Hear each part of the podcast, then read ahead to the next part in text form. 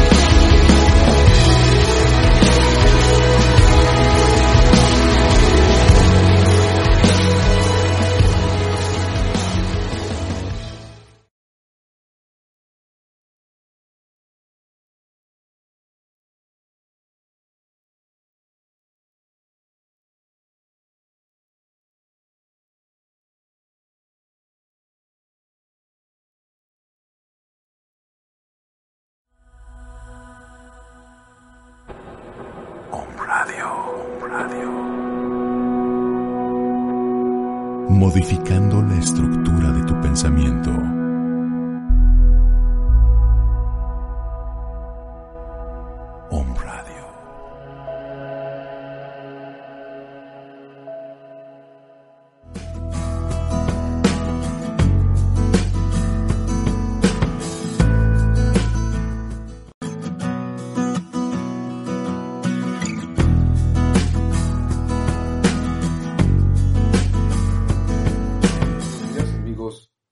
Auditorio de Om Radio. Les saluda su amigo Juan José Galías y Julián. Y les agradezco una vez más que me permitan ingresar a sus hogares para compartir con ustedes algunas reflexiones que el día de hoy no, no versarán alrededor de eh, la pandemia derivada del SARS. Buenos días amigos de auditorio de Om Radio. Les saluda su amigo Juan José Galías y Julián. Y les agradezco una vez más que me permitan ingresar a sus hogares para compartir con ustedes algunas reflexiones que el día de hoy no, no versarán alrededor de eh, la pandemia derivada del SARS-CoV-2 COVID-19, sino que he de hablar de un fenómeno que la mayoría de los mexicanos vivimos el día de ayer, en particular los que habitamos en el centro y sur de la República, y que tiene que ver con el fenómeno sísmico. ¿Por qué de querer hablar el día de hoy con ustedes acerca de esto? Pues porque consideramos que es un fenómeno que por sus características eh, de riesgo, de alto riesgo eventualmente, han venido a contribuir a incrementar el desasosiego, el temor, la ansiedad, que de por sí los mexicanos estamos viviendo como resultado de esta pandemia y que eh, es algo que forma parte de nuestra naturaleza, el vivir con los sismos, y si no estamos de la mejor manera preparados para ello, pues se juntan dos fenómenos que indudablemente pueden afectar la estabilidad emocional de, de nosotros los mexicanos, y repito, en particular, los que vivimos en esta zona de la República. De ahí entonces mi invitación a que me acompañen a eh, estas reflexiones del día de hoy. Me refiero al fenómeno sísmico que el día de ayer, una vez más, los mexicanos volvimos a vivir con mucha angustia, incertidumbre e impotencia, puesto que son fenómenos de la naturaleza que todos bien sabemos no podemos prever, no podemos evitar y sí tenemos que aprender a enfrentar. El día de ayer, a las 10.29 de la mañana, eh, experimentamos un sismo que alcanzó, según el Sismológico Nacional de la UNAM eh, los 7.5 grados de magnitud. Eh, afectó eh, la Ciudad de México en bajas proporciones, afortunadamente, y a, los estados del centro y sur, en donde también los daños fueron menores a pesar de la magnitud que el sismo alcanzó. Nos dicen los expertos que cuando ocurre un sismo de magnitud considerable como el que el día de ayer ocurrió, las rocas que se encuentran cerca de la zona de ruptura sufren un reacomodo, lo que genera una serie de temblores que conocemos como réplicas. Tan solo el día de ayer hubo 653 réplicas. Eh, la mayor de ellas ocurrió hacia las 13 horas y alcanzó un nivel de 4.9 eh, puntos de magnitud y este, esta réplica también se dio a 25 kilómetros de Crucecita, que fue el epicentro del, sismo. Mm. Nos preguntaremos, y cada que esto ocurre lo volvemos a hacer, ¿por qué tiembla tanto en México? Bueno, la explicación a este fenómeno la hallamos en el hecho de que estamos eh, a las orillas, nuestro país está situado a las orillas de diversas placas tectónicas. Las más importantes son la placa de Cocos y la placa de Norteamérica, así llamadas, y que se encuentran en las costas de Oaxaca y Chiapas. Nos dicen los expertos que la capa más, más superficial de la Tierra, a la que se conoce como litósfera, es una capa rígida compuesta por material que puede fracturarse al ejercer una fuerza sobre él y de esta manera se forma un rompecabezas que conocemos como placas tectónicas. Estos desplazamientos aleatorios de las placas se provocan debido a que el material caliente del interior de la Tierra sube a la superficie liberando calor interno, mientras que el material frío baja al interior. Esto provoca el movimiento de placas que generan fuerzas de fricción y por lo tanto es lo que nosotros vamos a resentir como temblores. En ese sentido, tenemos que eh, estar conscientes y tener permanentemente presente eso en la cabeza, no para asustarnos, sino para vivir con las medidas eh, de protección y de prevención necesarias. ¿Qué es lo que debemos de tener presente? Que desde el punto de vista sismológico, nuestro país siempre está en movimiento y que el número de réplicas pueden variar, en particular cuando sucede un sismo de la magnitud del día de ayer, el número de réplicas pueden variar en los próximos días y no se pueden predecir ni cuántas ni su magnitud. Mm, recordemos lo que hace tres años ocurrió con el sismo del 19 de septiembre, que había sido precedido de un sismo y a la semana vuelve a presentarse otro.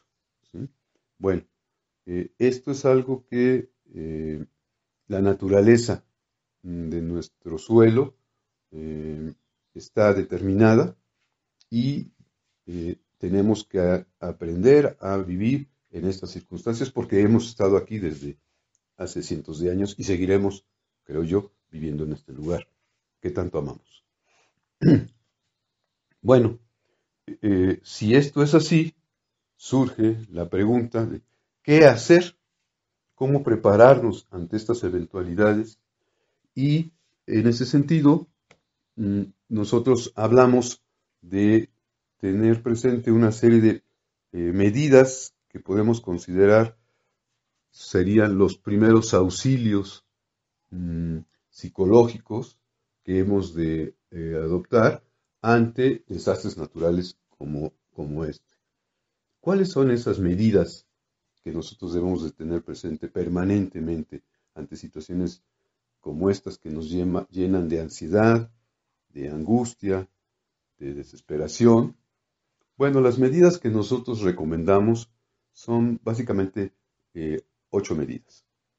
La primera es una medida que constantemente se nos ha venido diciendo y que con frecuencia vemos en los edificios públicos, en los comercios, en las escuelas, letreros que hablan de no correr, no gritar, no empujar. Importantísimo esto porque ayer mismo fuimos testigos de esta respuesta que espontáneamente el ser humano eh, eh, muestra cuando se vive una situación de riesgo o que creemos que pone en peligro nuestra seguridad o hasta nuestra vida. A todos se nos da por querer en ese momento salir, correr, eh, algunos gritan, se dejan llevar por el miedo y otros empujan en el afán de ponerse en un lugar seguro.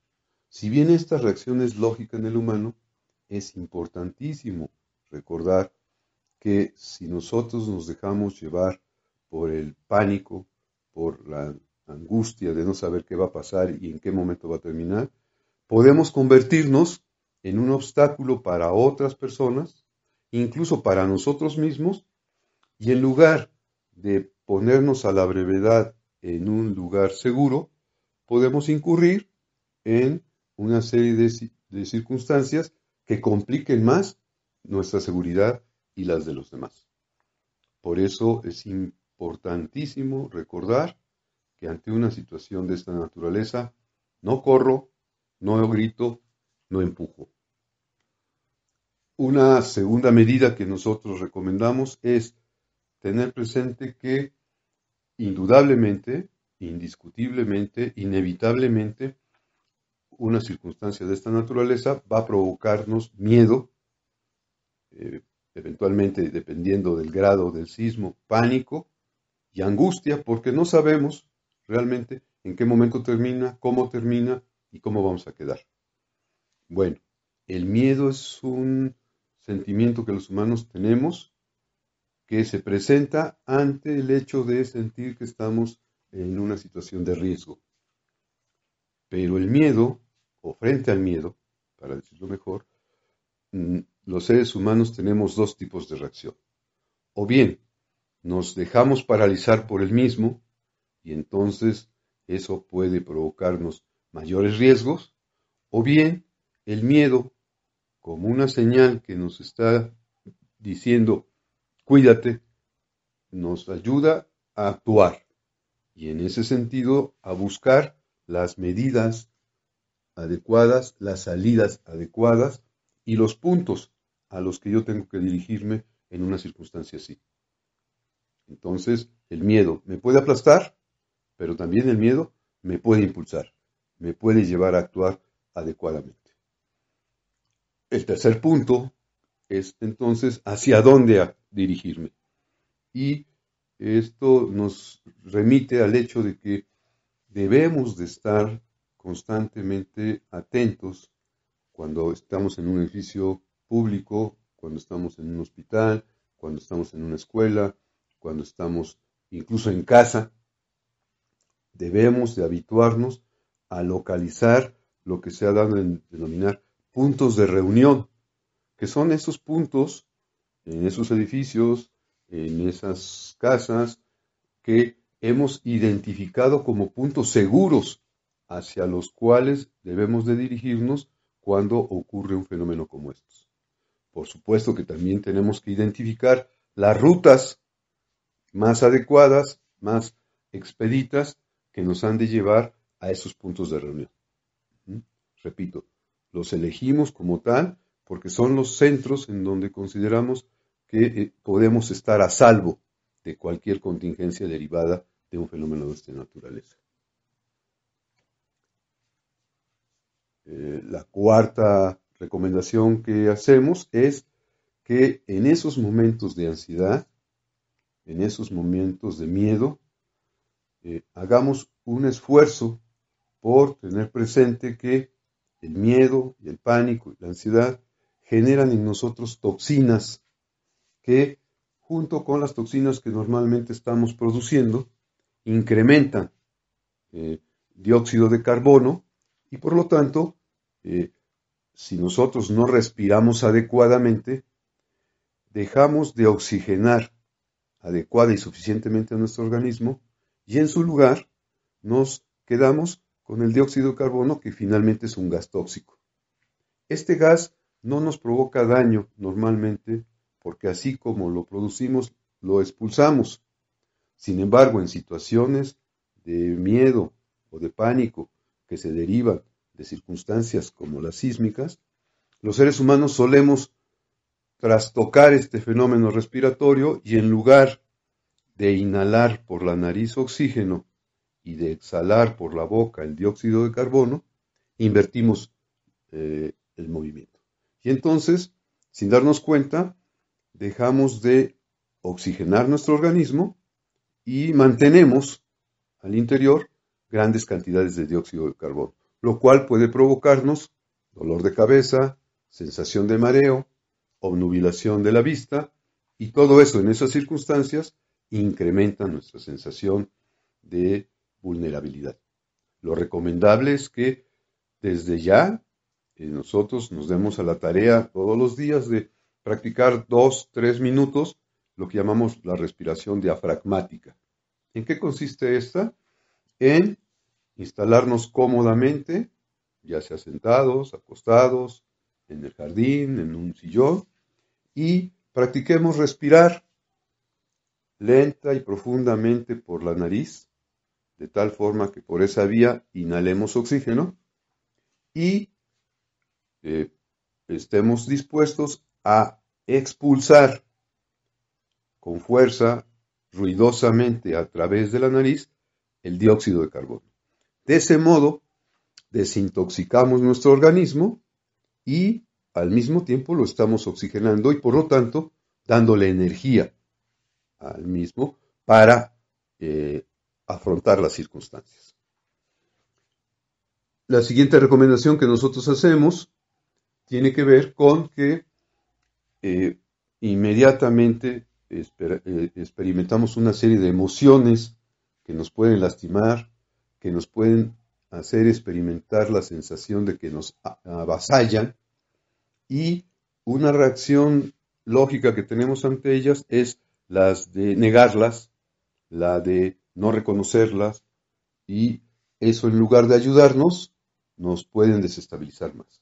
Las emociones más comunes en ese momento son las de miedo, las de rabia, impotencia, tristeza y a veces hasta culpa por aquello de si yo no hubiera ido, si yo hubiera preparado, si, etcétera, etcétera. Bien, son reacciones lógicas porque hemos sido literalmente sacudidos, en este caso por la madre naturaleza. Sin embargo, el que nosotros no nos permitamos reconocer esas emociones puede provocar un efecto paradójico porque nos hundimos en las mismas y eventualmente nos quedamos atrapadas en ellas. Aceptar nuestras emociones nos remite a la siguiente recomendación, la sexta recomendación. Nosotros en psicología conocemos un fenómeno eh, denominado catarsis, que consiste en que cuando estamos viviendo una situación como esta, eh, es altamente saludable altamente recomendable permitirnos apalabrar lo que sentimos. ¿Qué quiere decir esto? Que en ese momento nuestro cuerpo experimenta una serie de sensaciones que nos pueden hacer sentirnos eh, en una situación de desvalimiento, en una situación de riesgo, porque no las reconocemos como tal, operan en lo real de nuestro cuerpo. Bien, la forma más adecuada, más expedita que tenemos para dar cuenta de ellas y para empezar a controlarlas y a manejarlas adecuadamente es la de apalabrarlas. De otro modo eh, de decirlo es, hablemos de ellas.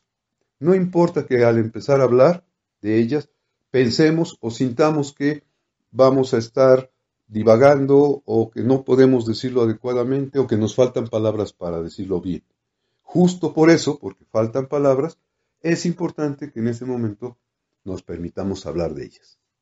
Sin duda que si nosotros lo practicamos, estaremos en mejores condiciones de liberarnos de esas sensaciones que con frecuencia solemos decir nos hacen sentir que nos ahogamos.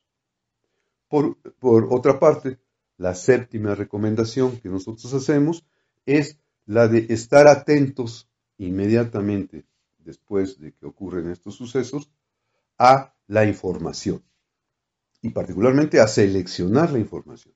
¿Por qué? Porque como resultado de que todos los que vivimos esta experiencia nos sentimos con mucha ansiedad, nos sentimos con mucho miedo, empezamos, somos factibles, somos población factible a propagar rumores, a propagar información que no está debidamente sustentada. Y entonces esto puede convertirse en un elemento más de ese boomerang o de ese tsunami informativo que generalmente se desencadena después de un evento sísmico, sísmico como el que el día de ayer vivimos. Entonces, importa mucho estar prevenidos frente a la infodemia o excesiva información sin suficientes bases que lejos de aclararnos el panorama, lo oscurecen aún más. Información sí, rumores no. Y por último, la octava recomendación que damos, tal vez tendría que ser la primera, dice que es importante que todos nosotros tengamos nuestros papeles de identificación, nuestros papeles de servicios médicos en un folder debidamente identificado y debidamente ubicado en nuestro hogar, que todos los familiares sepamos en dónde están esos papeles, de ser posible tener dos o tres juegos para que en una situación en la que, dada las eh, eh, circunstancias dadas, tengamos que echar mano de ellos y no nos veamos ante la eh, penosa y, eventualmente difícil situación de ponernos a buscar en ese momento dicha documentación. Importa tener ahí papeles de identificación personal, papeles de identificación de la familia, papeles que den eh, cuenta de nuestra eh, pertenencia a un sistema eh, médico, de tal manera que si esto es necesario, podamos a la brevedad posible recurrir a esos servicios. Bien, estas medidas que nosotros consideramos como el equivalente a los primeros auxilios psicológicos frente a los desastres, es importante que nosotros las tengamos presentes porque, como decíamos hace un momento, en nuestro país, sísmicamente hablando, está permanentemente en movimiento. Y como el número de réplicas de, se pueden presentar en los próximos días no se pueden predecir ni en su cantidad ni en su magnitud, pues lo más recomendable es que todos podamos aprender a convivir con esta circunstancia propia de nuestra madre naturaleza. Aquí nos tocó vivir, aquí nos gusta vivir y aquí creo que querríamos seguir viviendo la mayoría de los que están escuchándonos.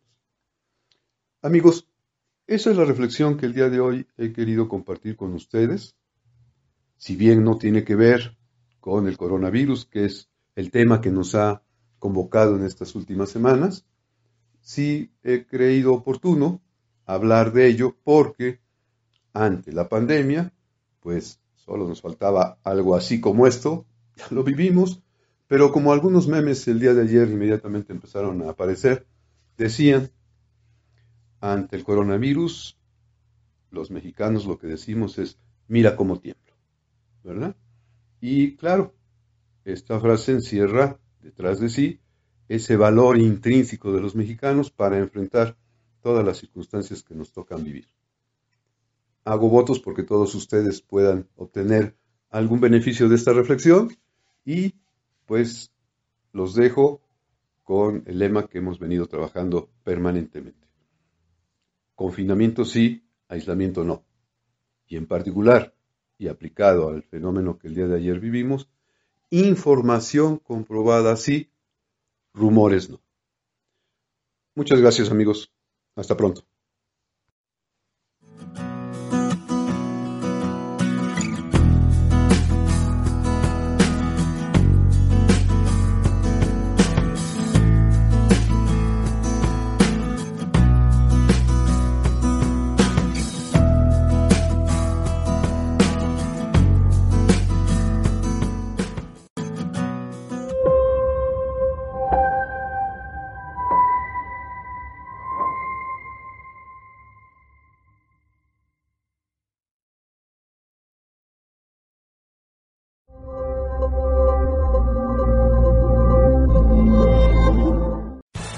Amplify your career through training and development solutions specifically designed for federal government professionals. From courses to help you attain or retain certification, to individualized coaching services, to programs that hone your leadership skills and business acumen, Management Concepts optimizes your professional development. Online, in person, individually, or groups. It's training that's measurably better. Learn more at managementconcepts.com. That's managementconcepts.com.